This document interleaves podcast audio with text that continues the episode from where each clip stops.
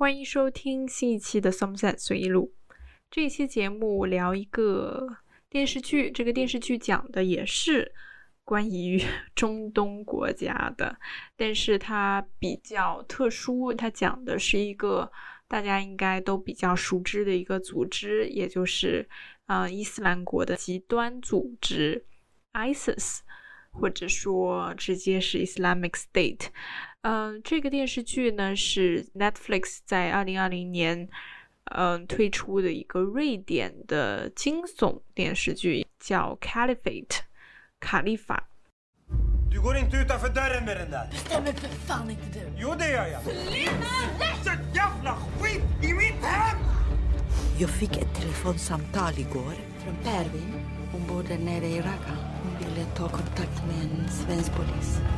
De har skickat en man till Sverige för att utföra ett terrorattentat. Vem då? De kallar honom för resenären. Alla är ju skitsnygga. Om man åker ner dit får man gifta sig med en sån där tror jag. Fuck jag vi är ens. Om du ljuger för mig så kommer jag döda mig själv. Men först ska jag döda Latifa. Och sen dig. Jag har ju sagt allt jag vet. Alltså lyssna på mig, det är så här det funkar. Det är ingen jävla resebyrå. Om du vill att jag ska hjälpa dig så måste du hjälpa mig. Du måste jobba för mig. Du vill att jag ska spionera.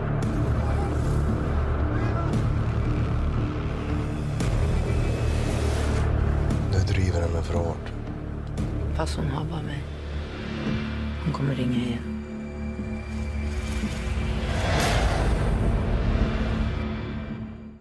改编自真实发生的一个故事，在英国伦敦的 Bethnal Green Academy 一个一个学校，这个真实故事的案件叫 Bethnal Green Trio。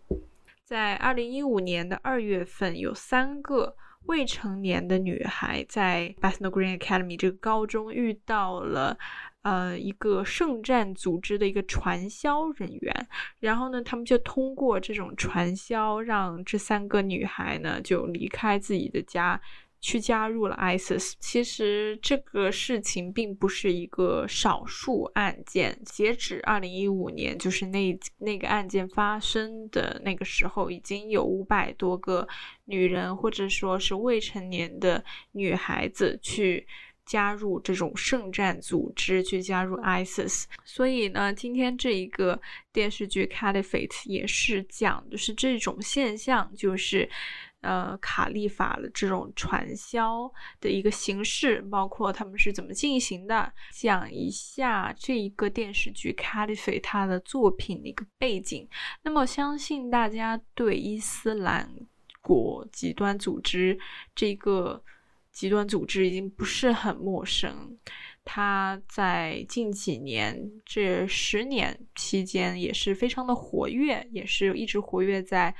整一个全球的这样的一个视野范围之内。那么 ISIS 呢，也叫 ISIL，但是在国内我发现大家好像，呃，一般是叫它 ISIS，但它同时它有一个更多人使用的名字叫 ISIL。那么 ISIL 就是 Islamic State of Iraq and the Levant。Levant 呢，地中海的这个东部，也就是像伊拉克啊、黎巴嫩啊、嗯、叙利亚，就是这些国家，就是他们有个统称叫 the Levant。所以它的全称是 Islamic State of Iraq and the Levant。我们经常会说到的 ISIS 呢，它就是 Islamic State of Iraq and Syria。就是在伊拉克跟叙利亚的伊斯兰国，所以呢，它的范围可能没有呃前面那个 ISIL 那么大，因为 The Levant 它是把整一片那个地中海的东部都把它给围围进去了。呃，那么当然大家也比较习惯称呼它直接为 Islamic State，就是伊斯兰国。那么这个组织呢，是从一九九九年开始的，所以它其实也是有这么二十多年的一个一个历史、一个发展历程了。然后它在二零一四年的六月份，呃，宣布自己是一个 worldwide caliphate，就是我们今天要提到的这个卡利法的概念。所以呢，他就宣称自己是一个伊斯兰国，它是。独立于这一些国家存在的一个自治的这样的一个组织，然后他们把这种组织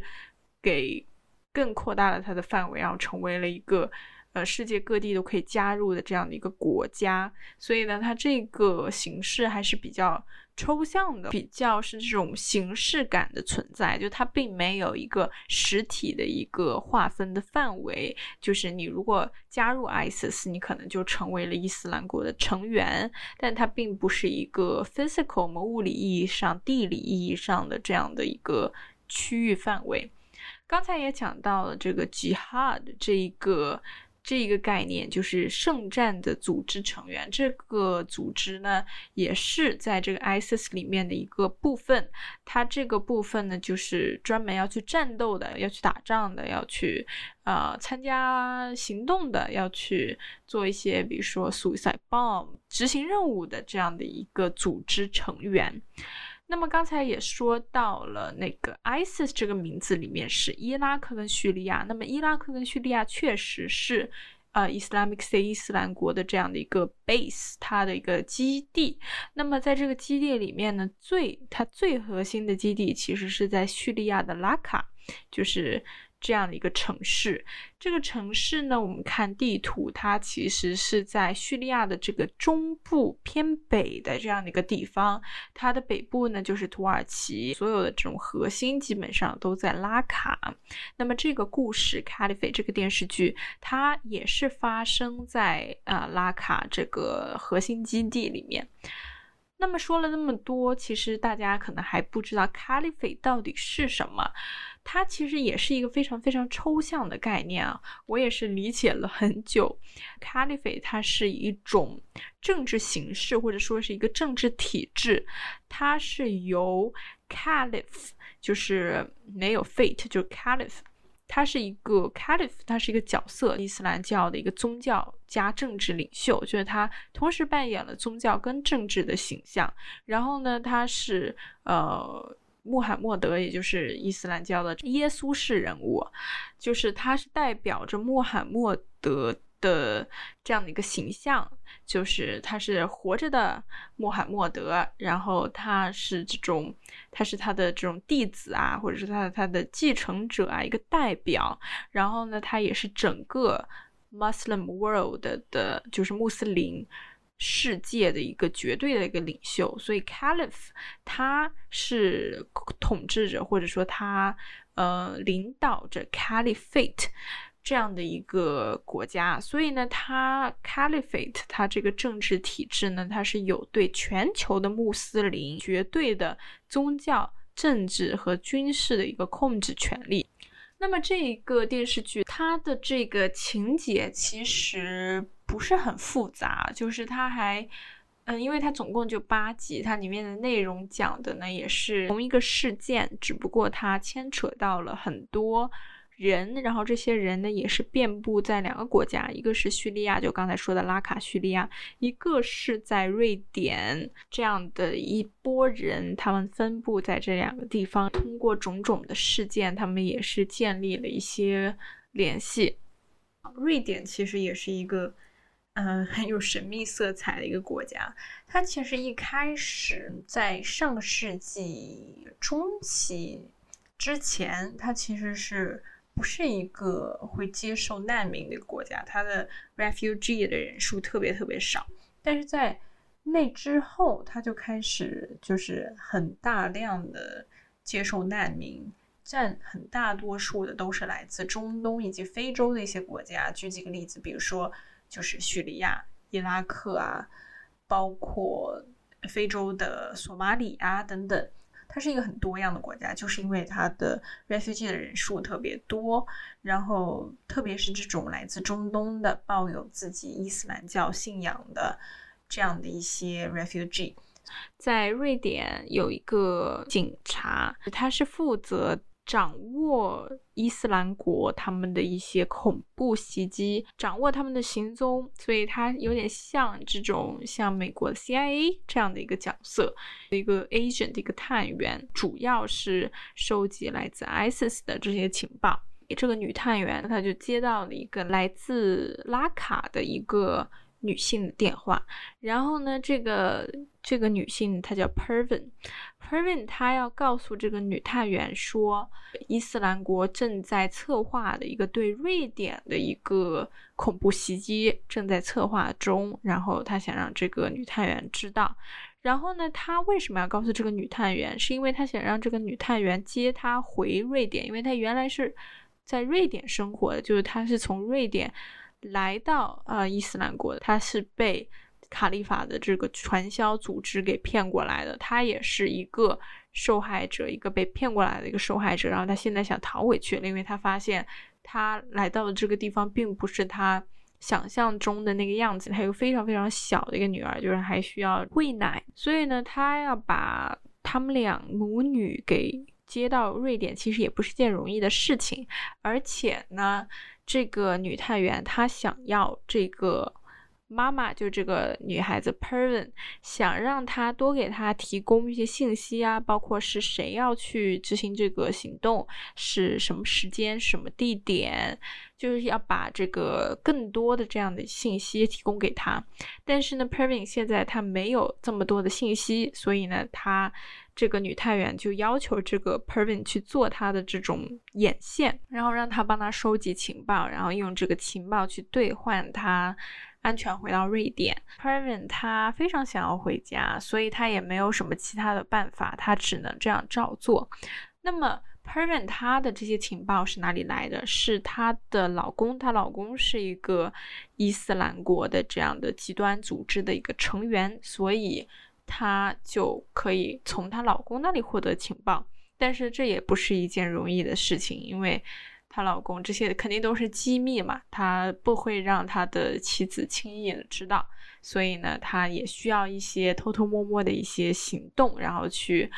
呃，去拿到这些情报。那么与此同时呢，在瑞典发生着，呃，一个传销的一个行为，就是一个。年轻的一个男老师叫伊贝，他的任务呢就是去执行这一个刚才 Pervin 提到的这个恐怖袭击。那么他呢不能一个人执行，他有很多嗯需要做的事情，比如说他的炸弹从哪里来，然后他的这些呃枪手，就是他的这些要替他去。办事的这些人从哪里来？他还有一个另外的一个任务，就是他要去传销，他要去洗脑更多的年轻的女性，让他们去加入 ISIS 伊斯兰国。为什么他们要洗脑很多年轻女性去 ISIS？就是因为他想要更多的出生在 ISIS 的男孩子，那么让这些男孩子长大之后去。嗯从一个很小的年纪就把他们训练成这种 ISIS 的成员，然后让他们就是为他们的宗教、为他们的这个政治去奉献、去打仗。所以呢，他们其实就是让这些女性去生育。所以呢，他是一个非常重要的，也是最危险的一个人物，也是。呃，这个女探员想要去抓的个人，她的代号叫 The Traveler，但是他们现在还不知道 The Traveler 就是我刚才说的 eBay，所以呢，她就在执行她的任务。然后，呃，刚才说到的 Pervin，她就在拉卡要去，呃，刺探她老公那边的情报。但她老公呢，也是一个非常一开始啊，也是一个非常虔诚的一个演伊斯兰教徒。非常非常虔诚，因为他毕竟他自己本身是，呃，一个圣战组织的成员，那这种核心成员肯定都是最虔诚的那一批人。然后呢，她老公呢，她老公所在的这个组织这个小队里面还有其他的这些人，然后其他人其实比她老公更虔诚，她老公其实还是有一点怕死的，比如说他们正在那个拉卡组织一个袭击，或者说一个。呃，武装行动，但是呢，她老公他就不不想去前线，他只想在这个基地里面待着，所以呢，就是其他人就会有点嘲笑他，也会有点就是歧视他，就觉得他不够虔诚。然后他们就是在电视剧里面描绘那种样子，也都是比较。比较可怕的那种，就是我们印象当中这种极端组织成员应有的样子，所以我觉得这一部分还刻画的还蛮真实的。但是她老公确实是一个还比较软弱的。比较软弱的人，所以也没有那么的虔诚。但是他自己，他想洗脑自己变得虔诚，因为他不想被这些他队伍里面的其他队员看不起。所以其实他一直有这种呃 peer pressure 在，就是他们一直是想，可能他自己本身没有那么。没有那么想要去做这件事情，没有想想去自杀袭击，他们可能只是想，哎，大家在做什么，我做什么，我不想被别人看不起，我也想拥有一些地位，因为你在一个拉卡这样的基地啊，你作为一个圣战组织成员，你是自然而然会被别人就是敬而远之，就是你不会说在在路上你就是一个普通人，就是你还是有一定的这种地位，双引号地位的。所以这就是他这个问题所在，就可能他们也没有说那么的说多信仰这个东西，可能只是就是为了一些啊虚荣心，为了满足一些这种啊有种社会地位的感觉，所以他们去选择这样的事情。你刚才说的这个女探员啊，她叫 Fatima。呃，Fatima 呢就跟 Pervin 她一直是在这样的通话，就是一直在打电话。然后说到这个电话啊，这个电话绝对是一个违禁物品，因为他不想让你跟外界有联系。因为像传销，我们知道就是。他绝对是这样子的。你如果听到别人讲过他的传销经历，就是你绝对是拿不到手机的，因为他得切断你跟外界的所有联系，必须让你就是时时刻刻保持在这样的一个环境里面，然后让你永远的被洗脑。所以呢，他是得偷偷的去拿这个手机，然后偷偷的跟 Fatima 呃打电话。每次都非常的惊险，然后就是他一直在给法蒂玛提供信息，但是法蒂玛一一直觉得不够，这个信息不够，还要他继续拿。他说他就一直在哄骗他嘛，就是说，哎，再多拿几个信息，我就可以救你跟你女儿出来。那么这个女探员其实也是一个非常自私的一个人，一个角色，她。呃，他其实是为了升职，因为他跟他的上司啊有一点这种 beef，他想要自己一个人拿下这个案子，就是他想，哎，好不容易找到了一个眼线，我可以去一个人去讨赏嘛，是我破的这个案子，是我救了这么多的无辜的瑞典百姓。他他告诉了他的上司，但是他的上司就是说。呃，让他不要去管这件事情，然后他就觉得很可疑。当然，这里也发生了很多其他的事情。反正就是，呃，Fatima 到最后他也不跟他上司联系了，就直接单独的跟 Pervin 联系，因为他觉得他上司不信任自己，他自己也不信任上司，就是这样的一个关系。刚才讲到伊北，就是那个 The Traveler，其实也是非常成功的完成了他的任务，他 recruit 了，他招了两个。呃，兄弟被洗脑成这个伊斯兰教教徒，然后他们就要去帮这个伊贝去执行这个行动。除了这两个兄弟以外呢，他还招了一个在机场做就是免税店的那种 sales 那种销售人员的一个女性，一个戴头巾的女性。到之后真正执行任务的时候，是要从拉卡那边。把这个炸弹给弄过来，就是他在瑞典，他自己拿不到炸弹，所以他得从他的基地这样子去送过来。然后在机场呢，内部人员可以帮他，就是安全的把这个东西给逃避所有的检查，然后把它给运到瑞典本地来。所以呢，这个机场的人员也是非常重要。那么除了这个机场人员，他还骗了三个。年轻的十三、十四、十五岁的女孩子，其中两个呢是一对姐妹，叫苏蕾跟 Lisa，，一个十五岁，一个十三岁，然后还有一个是苏蕾的同学 Karima。然后呢，他们三个也是被非常成功的给传销、给洗脑进了 ISIS。在讲到这三个人物之前，我们先讲一下他是怎么去实行他的传销计划的。The Traveler 就是这个非常核心的去洗脑的传销人员，他会他会参加很多这种反宗教、反信仰的这种组织，就是这种 anti-radicalization，就反极端组织的这样的一些讲座或者说是论坛一样的东西，然后他就会在这种会参加这种会议，然后去收集他们的信息，包括他们。比如说他们有什么应对措施啊？他们有哪些成员啊？这样去方便他们以后，比如说要行动，比如说要去报复、要去打击这样的组织，他就知道应该往哪儿打击，对不对？所以呢，他就是潜入了这种组织。他在瑞典，他是一个什么样的身份存在呢？他是在一所中学做助教，就是 assistant teacher。然后呢，他在这个中学，他就认识了苏蕾跟他的同学 Karima。这两个女孩子，苏蕾她是学习很好的，就是在别的同学就是在玩啊，在呃娱乐的时候呢，她是想去思考这种政治问题的，她是比较 politically involved。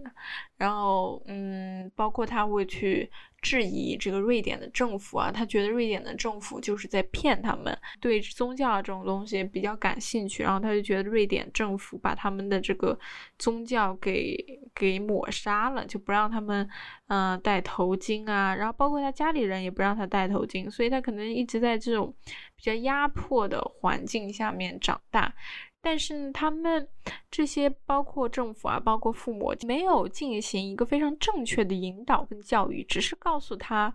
不要戴戴戴头巾。我们家是呃不信教的，我们是没有宗教的，我们要相信政府。他就一直在灌输这种非常嗯 demanding，就是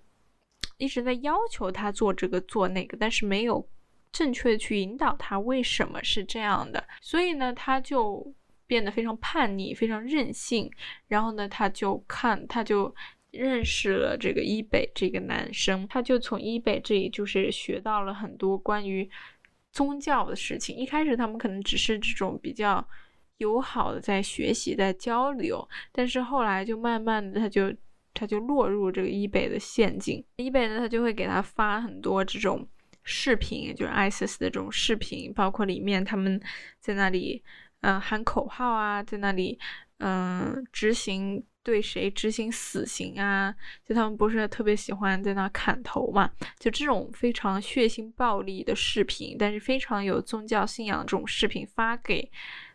嗯，苏磊跟 Karima 让他们去看。然后呢，他们一开始看的看的看的呢，他们就越来越被洗脑，越来越被洗脑嘛。他们还觉得就是里面这些圣战组织的成员，这些执行。死刑的这些人就是特别的帅，然后特别的酷，然后就想要去，就有种把他们 idolize 的感觉，就把他们当成偶像，然后想去跟他们结婚。所以呢，就是慢慢的就通过这种美男计去骗他们。包括伊贝他本身也是一个长相挺好看的一个男性，所以就是通过这样的方式，就是去骗这种年轻的女孩子，然后呢，让他们去把他们就领到那种。机构啊，让他们去学习这种伊斯兰的宗教仪式啊，还有包括语言啊，然后让他们戴着头巾，嗯，然后告诉他们，就是叙利亚是一个非常非常好的地方，你是像在住在宫殿一样的，就像公主一样，非常的奢华，非常的富贵，然后你还可以跟这些圣战组织的成员去结婚，反正就是把叙利亚。把伊斯兰国就是塑造成一个非常美好的一个乌托邦，所以呢，就这些女孩子就又比较年轻，然后又比较向往这种东西，所以她们就更容易被洗脑过去。还有一个特点呢，就是这三个女孩子她们跟家里人的关系都不好，就是都不跟家人沟通，包括比如说苏蕾。呃，他在家里戴着头巾，因为他已经当时已经就是差不多被洗脑了。然后他在家里也戴着头巾，他在家里戴着头巾，他爸爸爸妈妈看到就吓了一跳，因为他们从来都不让女儿戴头巾的。然后呢，那这个爸爸就很生气，就让他就直接把他的头巾给没收了。那么这样就更激起了他的这种反抗心理，他就更想去加入，就。因为他爸爸妈妈都不太会跟他沟通，然后也不知道他女儿被洗脑、被传销发生了什么都不知道，所以呢，他们就缺乏这种沟通，就是静下心来交流的这样的机会。他们只是用这种暴力、用语言去朝对方怒吼这样子，所以呢。就是这样，也是激起了一个反效果，让女儿就更加的叛逆，关系很僵，所以她什么也不跟父母说，那么父母就什么也不知道。到最后呢，更夸张的是什么？这三个女孩子都被 骗到了拉卡，飞机什么的都已经降落，他们是先降落在那个土耳其，然后再从土耳其坐车进入啊拉卡。在这个过程当中呢，苏磊跟 Karima，呃，被他爸爸就被苏磊的爸爸给救下了，包括联合这个瑞典的一个警方去救下了这个呃自己的大女儿跟 Karima，但是他的小女儿 Lisa 没有来得及救，然后所以呢，Lisa 一个人被送到了拉卡里面去。这个情节我觉得还是真的还蛮紧张刺激的，就是所有人。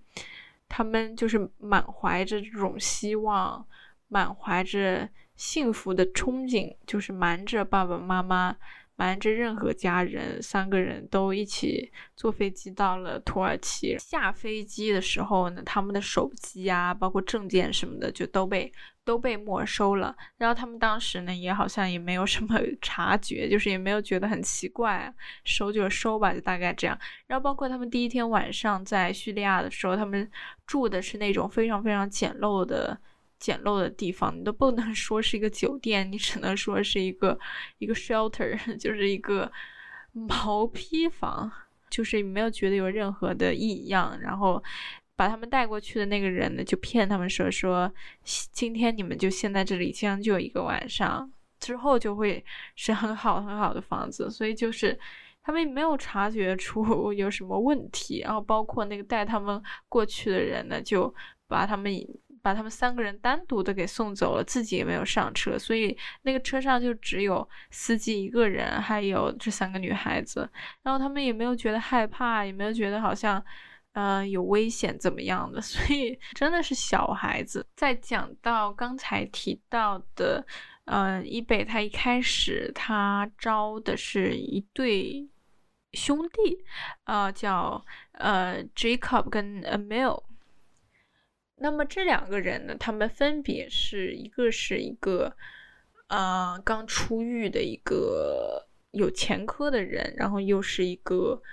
嗯，酒精上瘾者，一个一个酒鬼。那么还有一个呢，是有智力残障的这样的一个弟弟。他们跟他妈妈的关系也很糟糕，所以就像我刚才说的，就是一般这样被骗去的，可能跟家里人关系都不太好。还有那个机场免税店工作的那个女生，她。嗯，他是有生育问题的，就是他是不能生小孩的。但是呢，伊贝是怎么骗他？就是说我不在乎你能不能生小孩，我会跟你结婚。所以 Miriam，她这个女生叫 Miriam。然后呢，Miriam 她可能一直就没有找到一个合适的结婚对象，因为她不能生小孩。但是终于来了一个就是不在意，呃，他能不能生小孩这样一个男性，所以他就心甘情愿的去。就是去做这件事情，也是蛮可怜的一个女性。苏蕾、Lisa 跟 Karima 其实就是 Pervin，也就是这个故事的主角，他的一个一个影子吧。因为他当时也是这么被骗来的，然后也是被骗来，然后跟一个圣战组织成员结婚，也就是现在她的丈夫 Husam，然后跟她丈夫还生了一个女儿。但是她慢慢的，她发现了这个并不是她原来想要的样子，但是这个也是。他也是花了很多年，连女儿都生出来了，他所以他花了很多年才意识到这个并不是他想要的那个样子，所以他选择了要逃离。所以他这个洗脑，他其实也是有非常长的一个保质期的，他不是那么快能够清醒过来的。所以这个也是这个洗脑、这个传销非常强大的一个特征。那么 Lisa 就是刚才说的那个小女儿，怎么办呢？呃，他爸爸就很着急啊，他就联系瑞典的警方，然后呢，又刚好就到了这个刚才说的女探员法利玛那里。那么法利玛就想要 Pervin 去接这个 Lisa。Pervin 也就照做了，他也去把这个 Lisa 给接回了自己家。那么他接回自己家，他必须得让自己的老公跟 Lisa 结婚。当时她老公其实也已经非常动摇了，他也不是非常坚定的一个支持者了，开始去呃帮他老婆做这件事情，他也去跟丽莎结了婚。这样的话丽莎才能待在他家。然后呢，这个她老公，他就也是不太想去杀人，不太想去执行这种任务。他也想跟他妻子逃到瑞典。那么他妻子当然也是，也是，也是，也是相信他的，也是想跟他一起走的。所以法蒂玛现在他要带 Pervin，还有 Pervin 的女儿，呃，还有 Lisa，还有 Pervin 的老公，这四个人一起回。呃，回瑞典。那么法蒂玛当时也是，这也是发生在最后一集了。在最后一集的时候，他一个人只身前往了拉卡，然后要去接 Pervin 回家。那么在这个过程当中，就他还没有到，这个时候，呃，法蒂玛还没有到 Pervin 家。Pervin 跟她老公现在正在整理行李啊，准备准备走了，因为他们知道法蒂玛要来接他了。那么这就在这个时候。Pervin 的老公的同事，也就是这个队伍的其他的一个圣战组织的成员，来到他们家，就想去把这个 Pervin 的老公要去叫去打仗了，就是牺牲自己了。她老公当然是非常害怕，他说我我不想去，就是他他现在呢就是怕这个他们的计划，他们这个逃离计划被他同事发现，所以呢他就在那里拖延时间，啊，想让那个要等这个法蒂玛过来。然后他就在那里，就是就是在那里搪塞这个他的同事。最后他说他会去的，但是你能不能给我几分钟时间？然后这个时候呢，Lisa 她一直就住在他们家了嘛。然后 Lisa 她突然就是把他们的这个计划告诉了这个同事。然后呢，这个同事呢就开枪打到了 Pervin 的背部，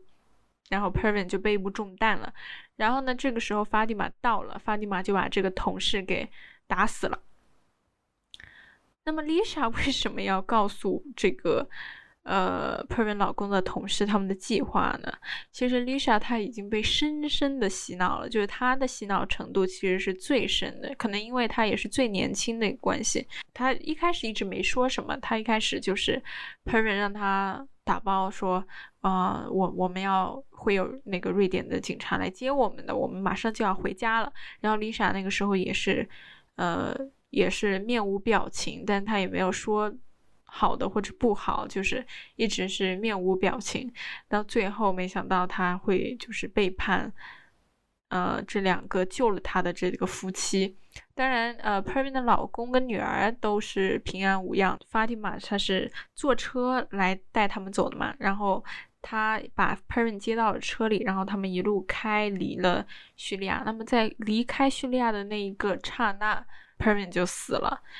所以呢，他也算是成功的逃离了他想逃离的地方，但他没有安全的抵达他的家瑞典。所以这个还是蛮伤心的一个故事。Pervin 的死把他给悲剧化了，他其实是一个非常悲剧的人物。那么他最后的一层悲剧化就在于，为什么呃 Fatima 他去亲自去救他了呢？其实 Fatima 并没有完成他原来的他自己给自己的这个任务，就是由他自己去解决。去提前侦破这一个大型的恐怖袭击，他最后发现，其实他的上司为什么一直不让他插手这件事，是因为瑞典的当时这个情报部门的整个高层领导们都已经非常清楚他们正在策划的这个恐怖袭击了，所以这些高层他已经完全把这件事情掌控起来。所以这个时候，Fatima 她通过自己的方式